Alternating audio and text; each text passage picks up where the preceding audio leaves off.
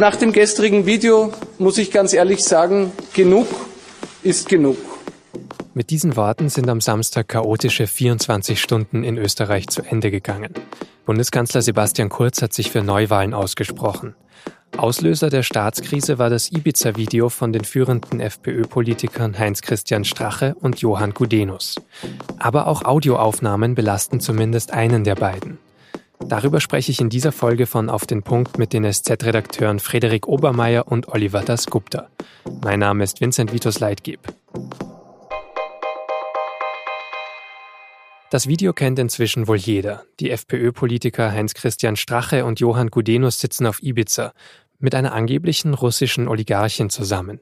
Sie rauchen, essen, trinken und loben die Medienlandschaft in Ungarn. Und sie sprechen auch darüber, dass öffentliche Aufträge einer österreichischen Regierung mit FPÖ-Beteiligung an die Oligarchen gehen könnten. Zum Beispiel, wenn sie über einen Verein Geld spenden würde. Es gibt ein paar, ein paar sehr Vermögende, die zahlen zwischen 500.000 und 1,5 bis 2 Millionen. Also es gibt ganz wenige, die in die Partei stecken, weil das eine Rechnungshof Das Video ist fast zwei Jahre alt. Aber nachdem es jetzt von SZ und dem Spiegel veröffentlicht wurde, tritt Strache am Samstag von allen Ämtern zurück. Gudenus tritt dann sogar aus der Partei aus. Beide sagen gegenüber der SZ, dass sie nach dem feuchtfröhlichen Abend keinen Kontakt mehr zu der angeblichen Oligarchin hatten. Aber offenbar hat sich Gudenus auch noch danach mit einem ihrer Vertrauten getroffen. Das ist auf Audioaufnahmen zu hören, die der SZ vorliegen. Es geht um mögliche Treffen in Zukunft, vielleicht in London oder Moskau. Und es geht um den Abend auf Ibiza. An einer Stelle sagt Gudenus zum Beispiel, dass die Oligarchin Strache mal sehen wollte, es sei dort aber schwer gewesen, konkret zu werden. Ich okay, das ist mal ganz nett, weil die wollten ja sehen, aber man kann nicht konkret werden. Jetzt gehe es darum, weiterzumachen, sagte Vertraute der angeblichen Oligarchin. Um Vertrauen aufzubauen, soll Gudenus eine ganz bestimmte Pressemitteilung auf dem Nachrichtenportal OTS veröffentlichen. Es soll in der Mitteilung um den Miteigentümer der Baufirma Strabag gehen, um Hans-Peter Haselsteiner, ein erklärter Liberaler. Mit dem, so sagt es Gudenus, haben ohnehin viele Menschen eine offene Rechnung. Ja, die Verwandlung, die, die, so viele Leute eine offene Rechnung, Haselsteiner. Und über diese Recherche spreche ich jetzt mit Frederik Obermeier und Oliver Dasgupta, die bei mir im Studio sind. Frederik, gab es denn so eine Pressemitteilung, so einen Vertrauensbeweis? Und tatsächlich ist Anfang September 2017, also einige Wochen nach diesem Treffen auf Ibiza, diese OTS-Meldung, OTS ist so ein System, über das man Pressemitteilungen verbreitet, verbreitet worden. Und da, glaube ich, wird es jetzt für Herrn Gundenus sehr, sehr heikel. Er hat am Sonntagabend auch schon seinen Austritt aus der FPÖ erklärt.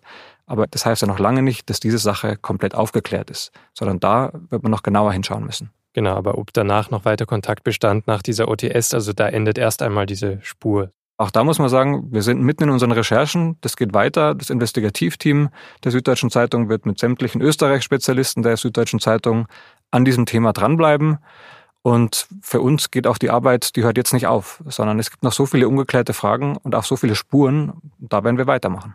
Gehen wir vielleicht nochmal an den Anfang, bevor ihr die Recherche zu dem Ibiza-Video am Freitag veröffentlicht habt.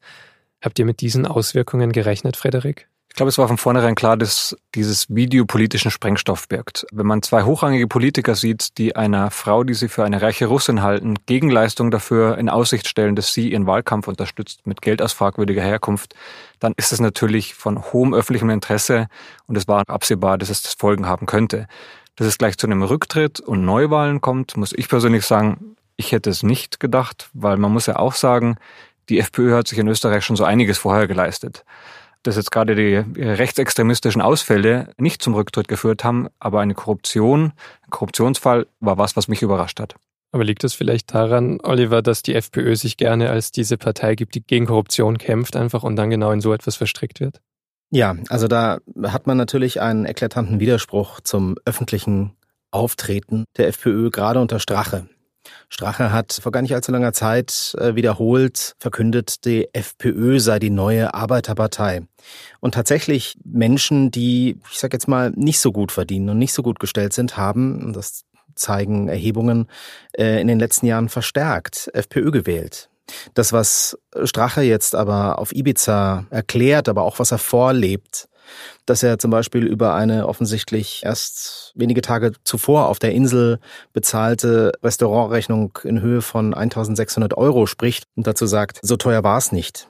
Das äh, steht dann in deutlichem Widerspruch, genauso wie immer wieder seine Verweise darauf, wie viel Geld doch seine Freunde hätten. Die hätten dicke Kohle, die hätten dickes Geld. Überhaupt steht dieses Thema Geld in Verbindung mit Macht und Einfluss schon so im Zentrum von Straches Äußerungen in der Ibiza-Villa. Du hast jetzt ein paar Sachen angedeutet, die vielleicht auf den bisher öffentlichen Passagen des Videos nicht zu sehen waren. Es sind ja insgesamt mehr als sieben Stunden. Ihr habt das alles gesehen, aber eben nicht alles eben im Bild veröffentlicht, sondern eben manches sorgfältiger ausgewählt, paraphrasiert. Warum habt ihr denn nur diese Auswahl getroffen? Vieles, was darauf gesprochen wird, ist, muss ich persönlich sagen, ekelig auch abstoßend, aber vieles betrifft einfach auch den privaten Bereich. Und wir haben uns dazu entschieden, nur die Passagen öffentlich zu machen, die vom hohen politischen und öffentlichen Interesse sind.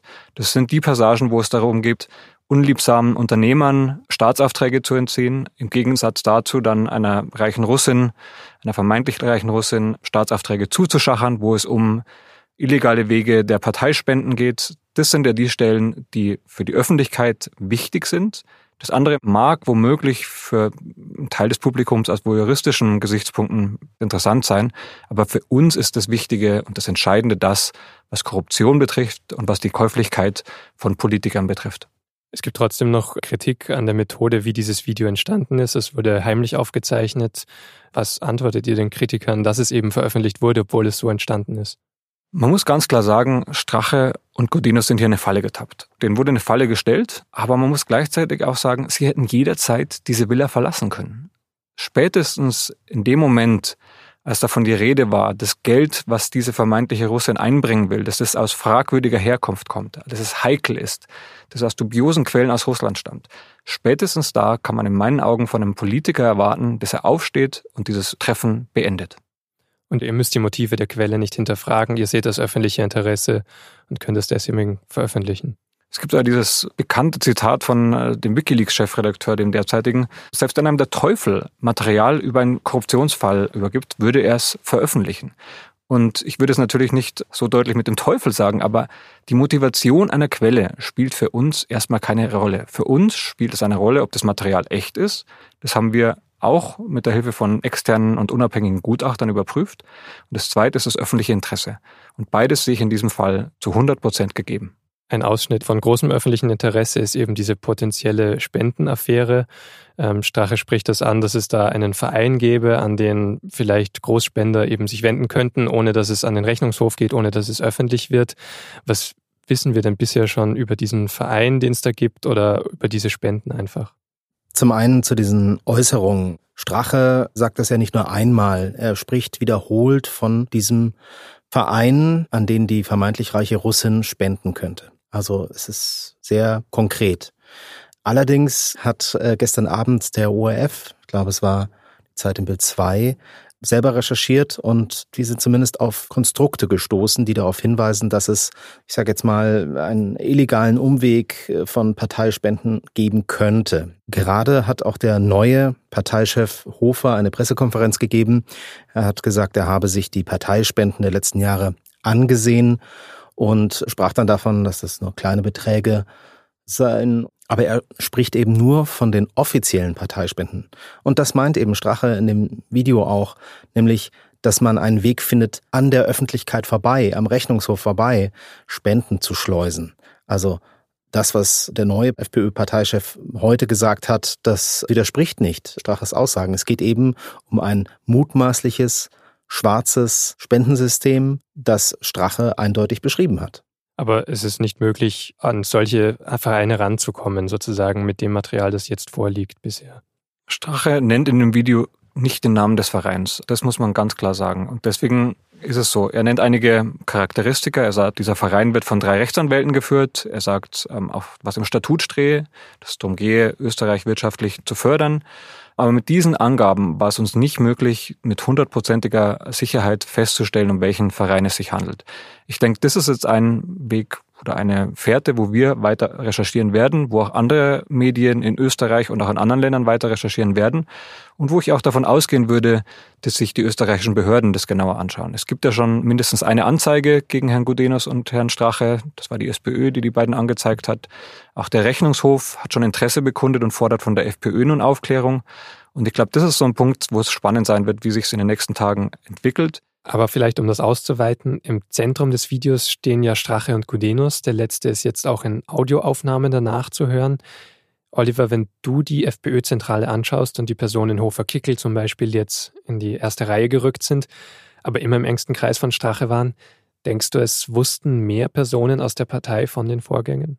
Also ich möchte da jetzt nicht spekulieren. Das kann sein, kann aber auch nicht sein. Fakt ist, es ist natürlich sehr, sehr unangenehm für beide Politiker gewesen. Also ich glaube, das kann man einfach schon mal so feststellen. Interessant ist aber, wie sich die FPÖ jetzt verhält. Also es wird immer wieder betont, dass der Alkohol eine große Rolle gespielt hat. Dazu kann man vielleicht einfach sagen, die Aufnahmen erstrecken sich über einen Zeitraum von knapp sieben Stunden und sie beginnen zu einer Zeit, an dem noch helles Tageslicht zu sehen war. Und Alkohol hin, Alkohol her. Ähm, diese brisanten Aussagen, gerade von Strache, ziehen sich durch diese ganze Zeit. Und er hätte, gerade wenn es um Korruption geht, um mutmaßlich illegale Machenschaften, hätte Strache zu jedem Zeitpunkt aufstehen können und gehen. Vor dem ersten Drink, nach dem ersten Drink, mittendrin. Aber er bleibt sitzen. Er geht erst spät in der Nacht.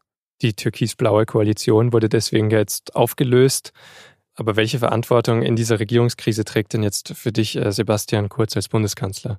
Also Sebastian Kurz hat die FPÖ, das muss man ganz klar sagen, salonfähig gemacht. Er hat sie eine Regierung geholt. Er hat in den letzten anderthalb Jahren fast jede Woche einen kleinen Aufreger oder einen größeren Skandal erleben können von Seiten seines Regierungspartners.